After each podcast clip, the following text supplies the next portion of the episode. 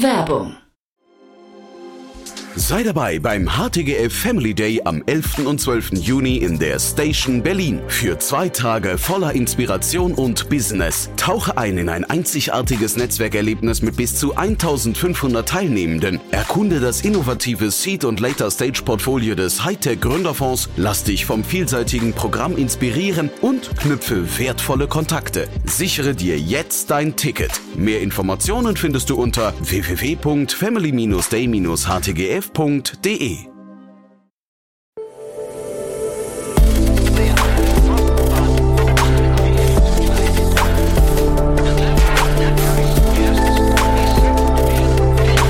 Startup Insider Daily. Investments und Exits.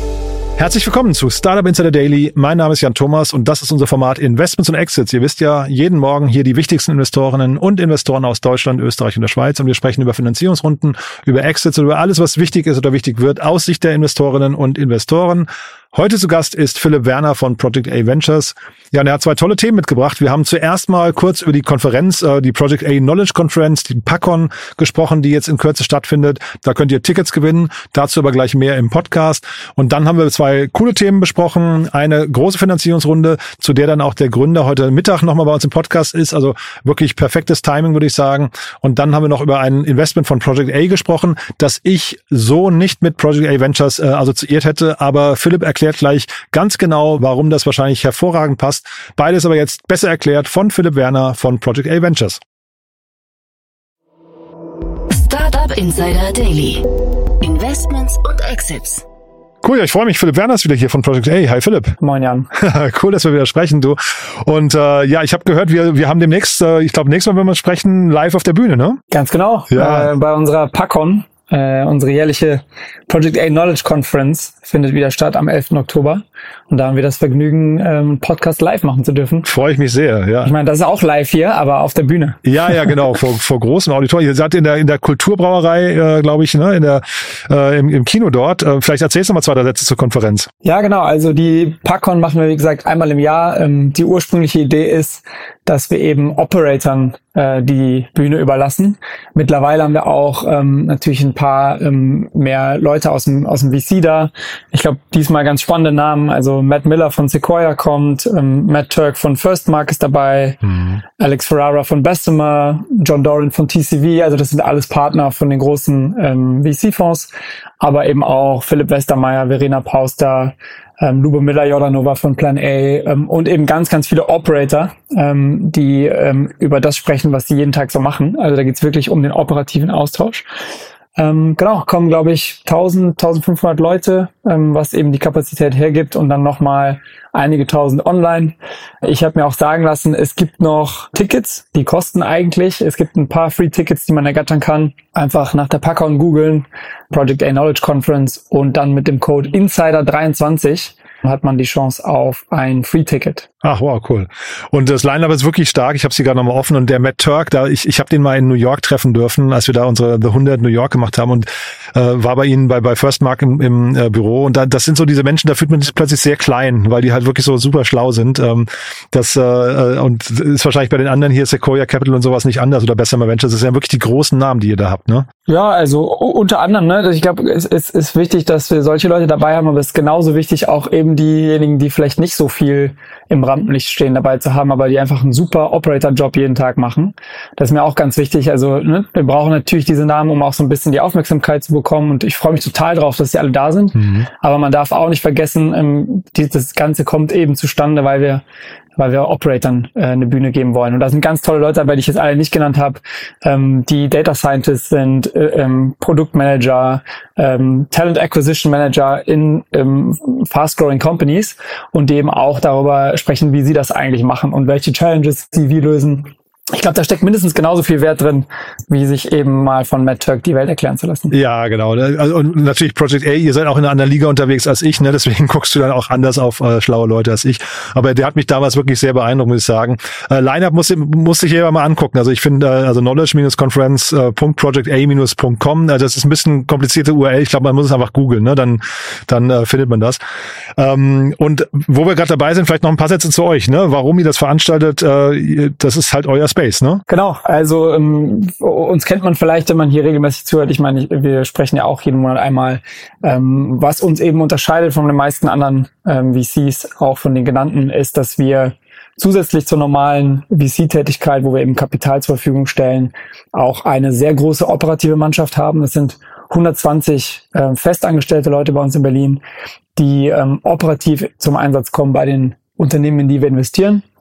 Und eben von, vom Junior Recruiter bis hin zum C-Level im Bereich Sales ähm, haben wir alles mit dabei. Ähm, und deshalb nennen wir uns ganz gern und werden auch oft so genannt ähm, den Operational VC, weil wir eben dadurch ähm, ja, einen signifikanten Impact auf die Companies haben können, wo wir investieren. Und dementsprechend ähm, glauben wir, dass wir auch in der Lage sind, eben so eine Konferenz abzubilden und die passenden äh, operativen Speaker dann auch ähm, äh, mit an den Tisch zu bringen. Ist auch ein beeindruckendes Alleinstellungsmerkmal bei euch, finde ich. Ähm, du hast zwei Themen heute mitgebracht. Das eine ist ja sogar eins, äh, da reden wir gleich nochmal über euch, aber lass uns mal anfangen. Wir gehen vielleicht erstmal nach Graz, ne? Genau, wir schauen nach Graz. Ähm, und wir haben gerade schon Firstmark angesprochen. Da hat, ähm, also Firstmark ist ein New York äh, New Yorker VC, die haben ein Investment in äh, Graz in Österreich getätigt und zwar in Metaloop. Das ist eine Company, die wurde dort 2016 gegründet von Jan Pannenbecker und Alexander Schlick, ähm, super Typen. Er hieß früher Schrott24, von daher kennt man die vielleicht sogar so ein bisschen. Und haben eben jetzt ihre Series A geclosed von Firstmark. 16 Millionen Euro sind das. Silence VC hat mitgemacht und die äh, Bestandsinvestoren, das waren FJ Labs und äh, Stadtkraft Ventures. Die hatten, glaube ich, vorher so eine vier, viereinhalb Millionen Seed gemacht. Genau, und ist ein ganz spannendes Modell, ist ein, ähm, ein Managed B2B Marketplace. Gibt es ja viele andere, die man kennt. Hier jetzt mit dem Fokus auf Metallrecycling, ähm, was vielleicht erstmal nicht so offensichtlich ist und vielleicht auch nicht so sexy klingt, aber tatsächlich sehr, sehr spannend ist. Können wir gleich ein bisschen tiefer reingehen, warum ich glaube, dass das der Fall ist. Ich finde es erstmal cool, dass sie sich umbenannt haben, muss ich sagen, weil Schrott 24 klingt halt so ein bisschen ähm, so ein bisschen einfacher. Ne? Und 24, ich glaube, dieses Ding ist halt auch so ein bisschen abgehakt. Jan Pannenbecker ist nachher auch bei uns im Podcast. Ähm, das heißt, äh, quasi im Anschluss an das Gespräch mit dir kann man das dann nachmittags hören. Ähm, war super interessant, muss ich sagen. Ich habe den, den Markt überhaupt nicht so groß eingeordnet, wie er das erklärt hat. Das ist ein Riesenmarkt, ne? Genau, also dann hoffe ich, dass ich jetzt nicht zu viel Quatsch erzähle und er mich dann widerlegt. Ähm, aber es, es ist ein Riesenmarkt, ja. Also ich glaube, die äh, globale Metallindustrie sind irgendwie vier Trillionen, vier, vier Trillionen. Ähm, und wächst mit fünf Prozent im Jahr, das ist unglaublich groß. Mhm. Da muss man unterscheiden dann in Primary und Secondary. Also Primary ist im Grunde das Mining, ähm, wo die Ressourcen zum ersten Mal extrahiert werden. Und ähm, Metaloop fokussiert eben auf den Secondary-Markt, also wo es um Recycling geht. Und das ist das Spannende, man kann Metalle unendlich äh, recyceln. Und ähm, äh, müssten wir auch, weil es eben eine ähm, begrenzte Ressource ist. Und äh, der Bedarf an verschiedenen Metallen einfach extrem steigt. Und von daher ist es ein Thema, was sehr, sehr gut in die Zeit passt. Und ähm, selbst dieser Scrap Metal, wie man das Recycling nennt, ähm, Markt ist, glaube ich, 60 Milliarden groß global und, und soll 2030 doppelt so groß sein. Also das ist schon äh, ex extrem groß. Ich glaube, in Dach alleine sind es irgendwie 15 Milliarden. Ist ein Markt, den man vielleicht nicht so direkt auf dem Schirm hat, aber wie gesagt, extrem spannend. Und er hat dann so erzählt, was dann auch so zum Beispiel so eine LKW-Ladung Kupfer oder sowas kostet. Das war mir gar nicht bewusst, wie teuer solche Sachen, ne? Also Kupfer da irgendwie so LKW 250.000 äh, Euro.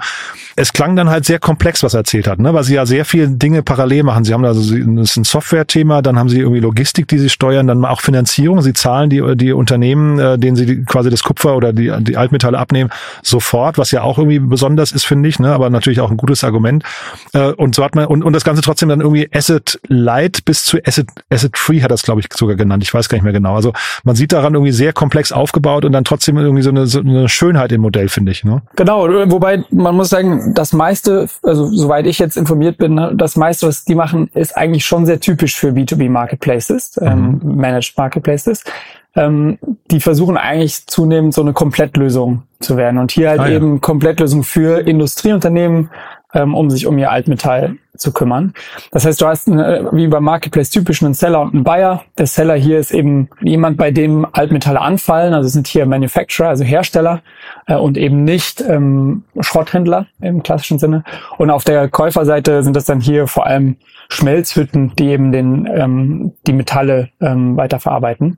Und das Produkt ist dann im Grunde eigentlich ein Marktplatz, wo du, du drauf hinausgehst, ist im Grunde, dass nach meinem Verständnis Metaloop als Merchant of Record auftritt was im Grunde heißt, dass sie die komplette Verantwortung für diesen, äh, für die Transaktion übernehmen und, und halt ganz, ganz viel on top machen, was viele B2B-Marketplaces machen, eben ein SaaS-Produkt on top haben, äh, Finance-Lösungen on top haben, was du auch ein bisschen machen musst, ähm, wenn man sich halt die Margen in dem Bereich anschaut. Also das ist hier eine Commodity, da werden die Margen irgendwo zwischen fünf und sieben Prozent wahrscheinlich liegen. Und du kannst halt dann mit diesen Value-Added Services, kannst dann nochmal die SaaS monetarisieren oder eben die verschiedenen Finanzierungsprodukte, um irgendwie nochmal ein, zwei Prozent Marge on top zu legen. Ähm, das ist aber eigentlich nicht untypisch für andere B2B-Marketplaces auch. Aha, okay, das war mir gar nicht klar, dass es dann so margenschwach ist, wobei es ein bisschen in der Natur der Dinge liegt, wenn man dann irgendwie einen LKW mit 250.000 äh, Euro Kupferladung da irgendwie transportiert, dass da die Margen nicht besonders hoch sein können, ist fast fast logisch. Das klang jetzt aber nicht nicht zu kritisch, was du gerade gesagt hast, oder? Oder siehst du da siehst du da auch Schwächen in dem Modell? Also ich finde es erstmal total spannend. Ich finde diesen Markt total spannend. Es gibt, glaube ich, in, in jedem Modell ähm, Herausforderungen. Ähm, wir haben erstmal so vielleicht mal mit den positiven Sachen anzufangen. Also großen Markt haben wir genannt. Diese die, die Strong Tailwinds würde ich auch nochmal nennen. Also ist einfach eine begrenzte Ressource. Ich glaube, wir als Menschheit ähm, werden, ich weiß nicht genau, wann es jetzt bei den Metallen ist, aber auf absehbare Zeit eben auch die äh, an die Grenzen kommen dessen, was wir da, was wir sourcen können. Das heißt, wir müssen einfach hin zu diesem Recycling. Es gibt einen, einen steigenden Demand, gerade für Kupfer und so weiter, spielen große Rolle in der Energiewende. Und es gibt eben auch regulatorische Initiativen in der EU, die äh, nach, auf höhere Recyclingquoten pushen. Also da sind schon sehr, sehr viele interessante Sachen dabei. Mhm. Was da natürlich besonders schön hier ist, ist Netzwerkeffekt, wie bei vielen Markt Marktplätzen. Also in dem Sinne, dass sowohl die Parteien auf der Supply als auch auf der Demand-Seite von jedem weiteren Teilnehmer auf diesem Marktplatz profitieren. Vor allem, weil Metaloop dann nach eigener Aussage auch in, äh, ins Pooling geht. Das heißt, äh, die können im Grunde Angebote poolen, sodass dann der Buyer ähm, äh, Transaktionen machen kann, die er sonst nicht gemacht hätte, weil es eben zu klein gewesen wäre, zu kleinteilig. Mhm. Und da, ne, da merkt man natürlich auch sofort den Wert von so einem, von so einem Netzwerkeffekt. Du hattest jetzt darauf angesprochen, auch so ein bisschen so die, die Challenges bei dem Modell. Ja, weil ich habe so ein bisschen rausgehört, so Untertöne, deswegen wollte ich wissen, ob das, ob ich da, ob ich da Kritik gehört habe, ja? Nee, nee, nee, also das erlaube ich mir gar nicht. Ich, ich, ich versuche eher so aufs Modell zu schauen. Ich glaube, mhm. bei Commodity Marketplaces hast du eben schon die, die Margenthematik und ähm, niedrige Margen sind halt immer einfach ist immer, immer schwierig. Von daher würde ich schon davon ausgehen, dass die hier wahrscheinlich eher so um die fünf Prozent liegen und jetzt nicht großzügig sind. Dadurch, dass der Markt sehr intransparent ist, sind die vielleicht dann doch einen Ticken höher. Das ähm, müsste man sich eben anschauen. Aber das ist sicher, sicher nicht ganz einfach. Und dann hast du eben dieses Merchant of Record Thema. Also dadurch, dass sie eben die Verantwortung für die Transaktion übernehmen, aber natürlich nur bedingt Einfluss auf die Qualität der Produkte haben, die da verkauft werden. Mhm. Hast du mal so ein Qualitätsgarantie-Thema? Wenn es zu Disputes kommt zwischen Buyer und, und, und Seller, dann bist du da immer Teil von.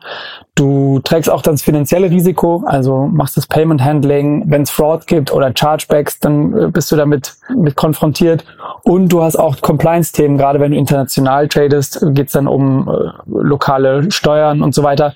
Also das ist nichts, ähm, was jetzt Metaloop spezifisch ist, sondern betrifft auch andere äh, mit diesem Modell. Aber das sind vielleicht so die zwei Sachen, die man nennen kann, die auf jeden Fall nicht einfach zu lösen sind. Aber dieses Merchant of Record, ich kannte den Begriff bisher so gar nicht, aber heißt das, ähm, also das ist quasi fast ein normaler Weg für einen Marktplatzbetreiber. Zeitgleich höre ich aber raus, es ist nicht zwangsläufig der beste Weg, ähm, weil man eigentlich, äh, sagen wir jetzt zum Beispiel durch die Finanzierung oder Garantie, Qualitätsgarantien und sowas, eigentlich in eine Position kommt, die man vielleicht gar nicht besetzen sollte, oder ist das dann hinter die Stärke? Ja, ich glaube, das liegt in der Natur des Modells. Also wenn du einen Managed Marketplace hast, dann ähm, kommst du, glaube ich, gar nicht so richtig um äh, diese Rolle drumherum. Aber wie gesagt, steckt eben auch Stärke drin, weil das die Alternative wäre halt ein normaler Marktplatz, wo eben so Anbieter und, und Nachfrager sich, sich sehen. Also im Grunde komplette Transparenz haben, mhm. mit wem sie da gerade den, den Handel eingehen und man im Grunde eigentlich nur der Facilitator ist.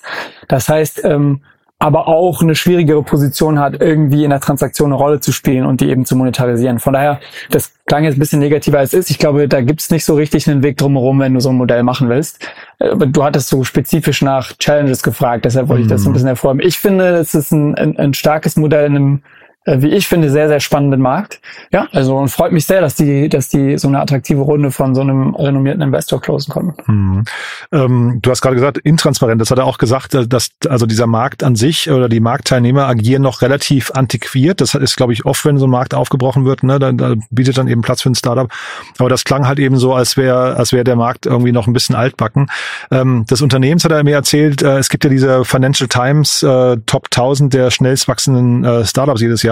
Da waren sie in Österreich einmal Platz drei, dann Platz zwei jetzt im letzten Jahr und er spekuliert so ein bisschen drauf, dass sie vielleicht dann dieses Jahr der Logik folgend auf Platz eins sogar landen. Das fand ich auch stark, ja. Ja, ich würde ich würde es ihnen gönnen, also würde mich sehr freuen. Ja. Ich kann jetzt zur Traction nicht so viel sagen. Sie haben da nicht viel öffentlich kommuniziert, nur dass sie 600 Kunden weltweit haben, womit man jetzt per se nicht so viel anfangen kann. Mhm. Ähm, aber du hast ja schon gesagt, wie groß äh, Transaktionen in diesem Bereich sein können. Also ähm, ja, äh, ich glaube, ist, ist, ist total spannend.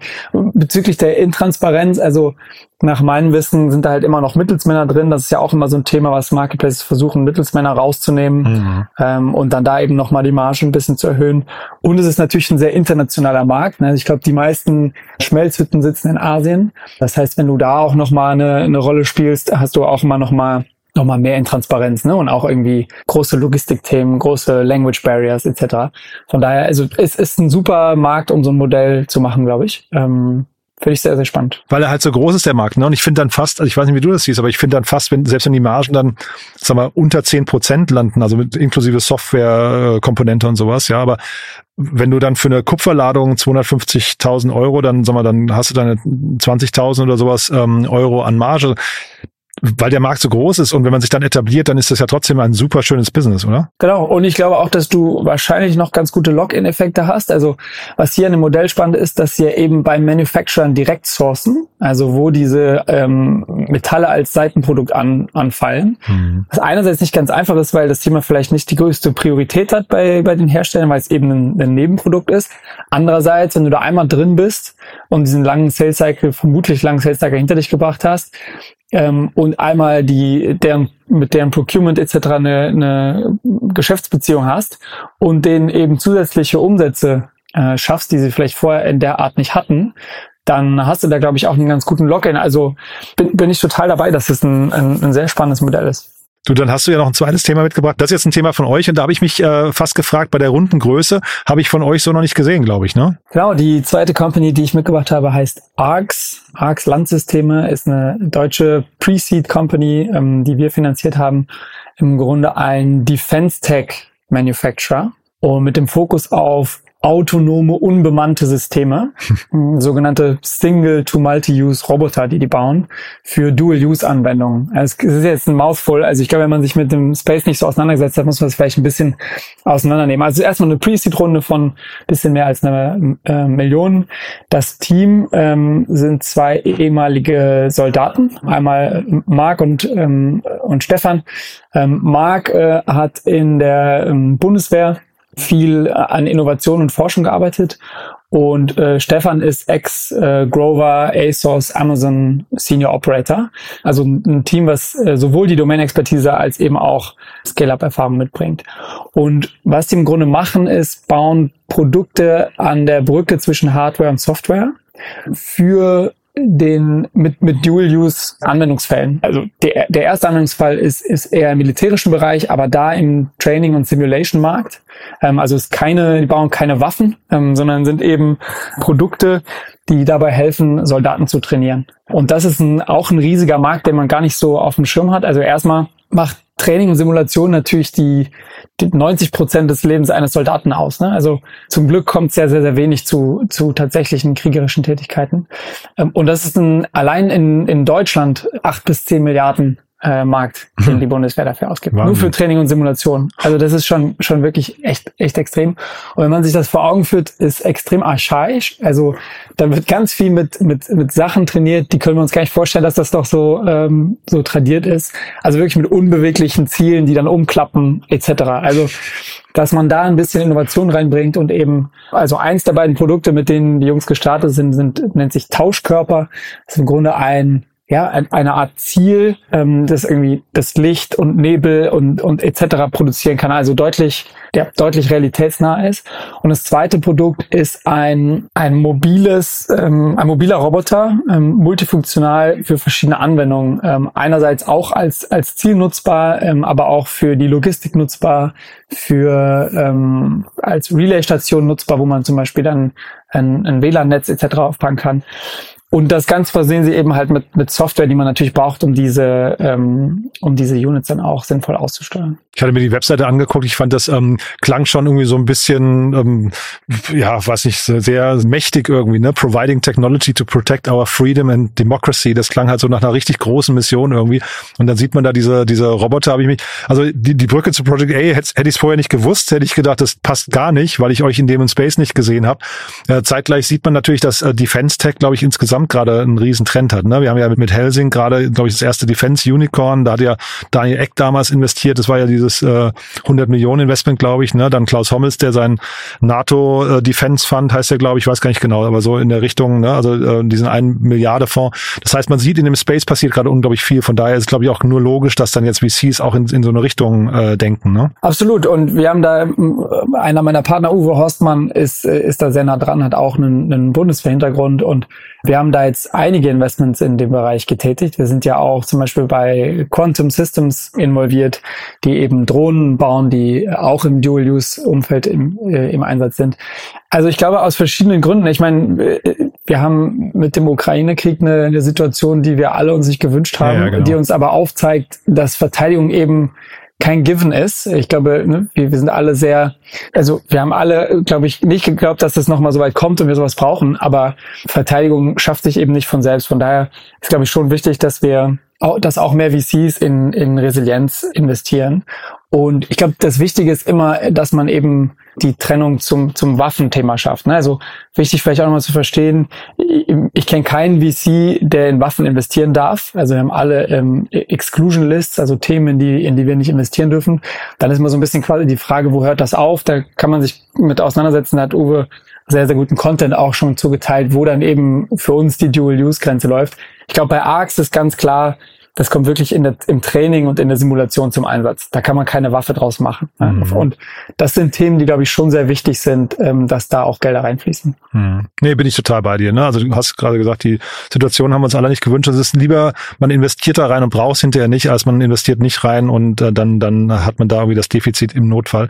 Aber ähm, wie gesagt, ich, ich gebe den Hörerinnen und Hörern nur mal den Tipp, hier mal drauf zu gucken auf die Webseite, weil äh, es sieht halt schon irgendwie auch abgefahren aus, muss ich sagen. Ne? Es hat was sehr Cineastisches ist, finde ich, diese, diese äh, Webseite, die Roboter, die da zu sehen sind, äh, finde ich, finde ich spannend.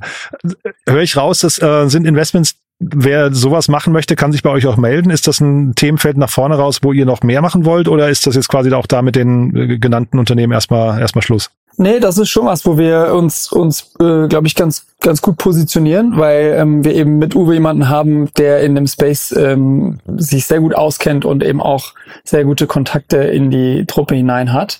Also gerne bei uns melden. Ähm, und vor allem, ich glaube, wir haben jetzt viele, wir haben so ein bisschen über das Kritische an dem, an dem Thema vielleicht gesprochen, aber hier sind viele spannende Sachen dabei. Es ist einfach ein Team, das dieses Problem firsthand kennt und was eben einen ganz anderen R&D-Approach gefunden hat. Ne? Also typischerweise funktioniert Procurement in diesem Bereich so, du hast halt die großen Defense Manufacturer wie irgendwie ein Rheinmetall und die machen R&D und sagen dann der Bundeswehr, schaut mal, das würden wir euch gern verkaufen. Mhm. So, und das dauert halt Jahre. Und die Jungs hier haben im Grunde als Teil der Truppe erkannt, wo es Innovation bedarf und haben dann selbst angefangen, an Prototypen zu arbeiten und kommen natürlich so von einer ganz anderen, ne, also wirklich vom User her und bauen halt sehr leichte Lösungen mit großenteils Off-the-Shelf-Komponenten, ähm, die halt viel schneller marktreif sind und auch ähm, einen ganz anderen äh, Preispunkt haben. Und wer an solchen Modellen arbeitet und so einen äh, Unfair Advantage oder Unique Insight hat, äh, freuen wir uns immer, äh, mit Teams dieser Art zu sprechen. Auch wenn das nicht im Defense-Bereich ist. Ne? Also wie gesagt, das ist jetzt kein absoluter Schwerpunkt von uns, aber ist auf jeden Fall ein Thema, vor dem VCs lange zurückgeschreckt sind und wir glauben, das kann man sich eigentlich heute nicht mehr erlauben. Ich glaube, mit den Gründern von ARX oder vielleicht nochmal eine Sondersendung irgendwann, wie man mit dem, äh, mit dem, mit der Einkaufsabteilung von der Bundeswehr verhandelt. Ich kann, kann, mir vorstellen, das ist auch nochmal ein Thema für sich, äh, vermutlich, äh, dass man da nicht, also du hast gerade gesagt, sie, sie sind vom Fach, vielleicht wissen sie, vielleicht haben sie da Kontakte, aber kann mir vorstellen, das ist so wahrscheinlich mit die, der längste Prozess, den man sich in der, im Einkauf irgendwo vorstellen kann. Ja, ich glaube schon. Also ich, ich glaube, klassisch äh, ist der, ist der Sales Cycle da 24 Monate plus, wahrscheinlich sogar Jahre, mhm. wenn man eben aus der Bundeswehr kommt und dann auch ähm, ich glaube, sehr, sehr gut die Sprache spricht und, und verstanden hat, ähm, wie diese Einkaufsprozesse funktionieren und was, was es eben bedarf, ähm, dann kann man das sicher schneller hinkriegen. Also wir haben äh, da ja auch Einblick in, in die Early Traction, die das Team aufbauen konnte und waren da sehr beeindruckt. Von daher ähm, macht das gern. Also Marc mhm. ist, eine, ist ein sehr spannender Gründer, mit dem kann ich nur empfehlen, mal über das Thema zu sprechen. Der kann natürlich auch nochmal, ich habe ja nicht die gleiche Nähe zu diesem ganzen Defense Space wie er jetzt, äh, kann da sicher auch nochmal ein bisschen äh, Einblick geben, warum ähm, das Team eben so eine Leidenschaft für dieses Thema hat und sagen, das ist wirklich, wir, ne, wir trainieren damit Soldaten, die im Ernstfall ähm, damit besser ausgerüstet sind und da hängen dann Leben dran. Also da gibt's schon echt, ähm, die sind da schon sehr passioniert, was das angeht. Super. Und apropos darüber sprechen, ich bin sehr gespannt, worüber wir beide dann sprechen werden auf der auf der Knowledge Conference. Das wird auch spannend. The Obvious äh, ist der der Titel, ne? Dieses Jahr, das Motto. Ähm, bin mal gespannt, was wir Obvious finden, worüber man reden Ja, da müssen wir uns noch was einfallen lassen. genau. Cool, Philipp, da freue ich mich drauf. Du hast gerade gesagt, wer sich melden darf, ne? Ähm, ihr, ihr seid gesprächsbereit wie immer, ne? Ja, absolut. Wir machen alles von Pre-Seed, Seed und Series A, ähm, leaden und co-leaden diese Runden gerne. Also Investments von 1 bis 10 Millionen Euro initial. Wir sind Generalisten, obwohl wir jetzt viel über, ähm, über Defense die letzten Minuten gesprochen haben. Das heißt, schauen uns wirklich alle möglichen Themen an, haben äh, Hypothesen in verschiedenen Bereichen. Das heißt, wenn ihr was macht, wo ihr sagt, da könnten wir ein Partner sein, dann meldet euch gern. Super. Du dann lieben Dank und demnächst auf der großen Showbühne. Ja, ich freue mich drauf, Jan. Ich mich auch. Mach's Bis gut. dann. Ciao, Philipp. Ciao, ciao. Startup Insider Daily, Investments und Exits. Der tägliche Dialog mit Experten aus der VC-Szene. Ja, das war Philipp Werner von Project A Ventures und ja, das war ein richtig cooles Gespräch, finde ich. Tolle Themen, muss ich sagen. Metaloop, wie gesagt, wenn es euch interessiert, kommt nachher in der nächsten Folge hier im Podcast.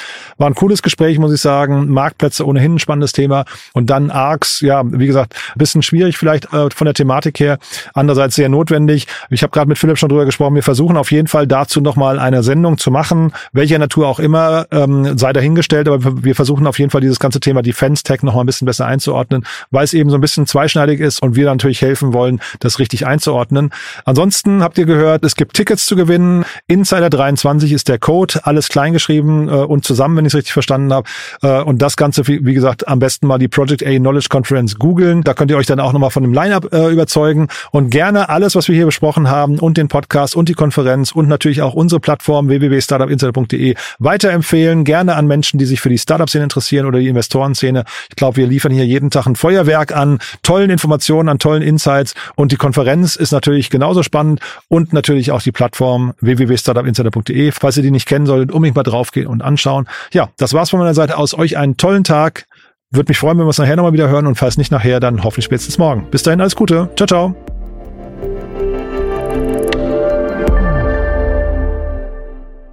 Diese Sendung wurde präsentiert von Fincredible. Onboarding made easy mit Open Banking. Mehr Infos unter www.fincredible.io.